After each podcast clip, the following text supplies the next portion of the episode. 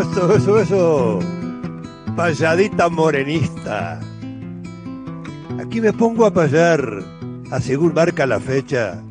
Voy a dedicar mis endechas al día del periodista.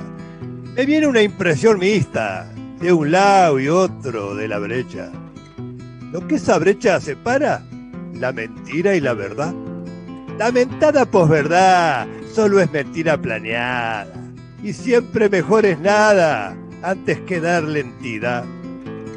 En un día como hoy, de 1810, en Argentina hizo pie la Gaceta de Buenos Aires, bien punzante, con donaire, cuatro ejemplares al mes. Gran Mariano Moreno fue el que la hizo aparecer, porque el pueblo ha de saber conducta de representantes. Una patria por delante les imponía ese deber. Fuerte lema el de Moreno, querer por ser más honrosa, la libertad peligrosa, no servidumbre tranquila. Consíganme hoy esas pilas y verán la vida en rosa.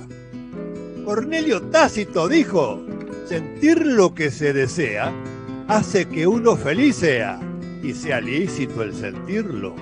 La Gaceta, al suscribirlo, le dio al lector una tea. Menos de un año después, el gran Moreno murió. Tenía solo 32.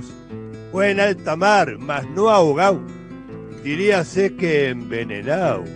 En dieta, él lo parió.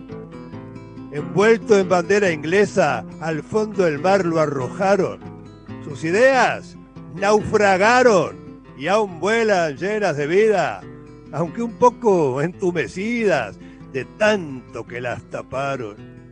Ay, Moreno, si hoy los vieras, se hacen llamar periodistas, pero son más bien cloaquistas, operadores, caranchos, de veneno largo y ancho, con lenguaje de golpistas. No son todo el periodismo.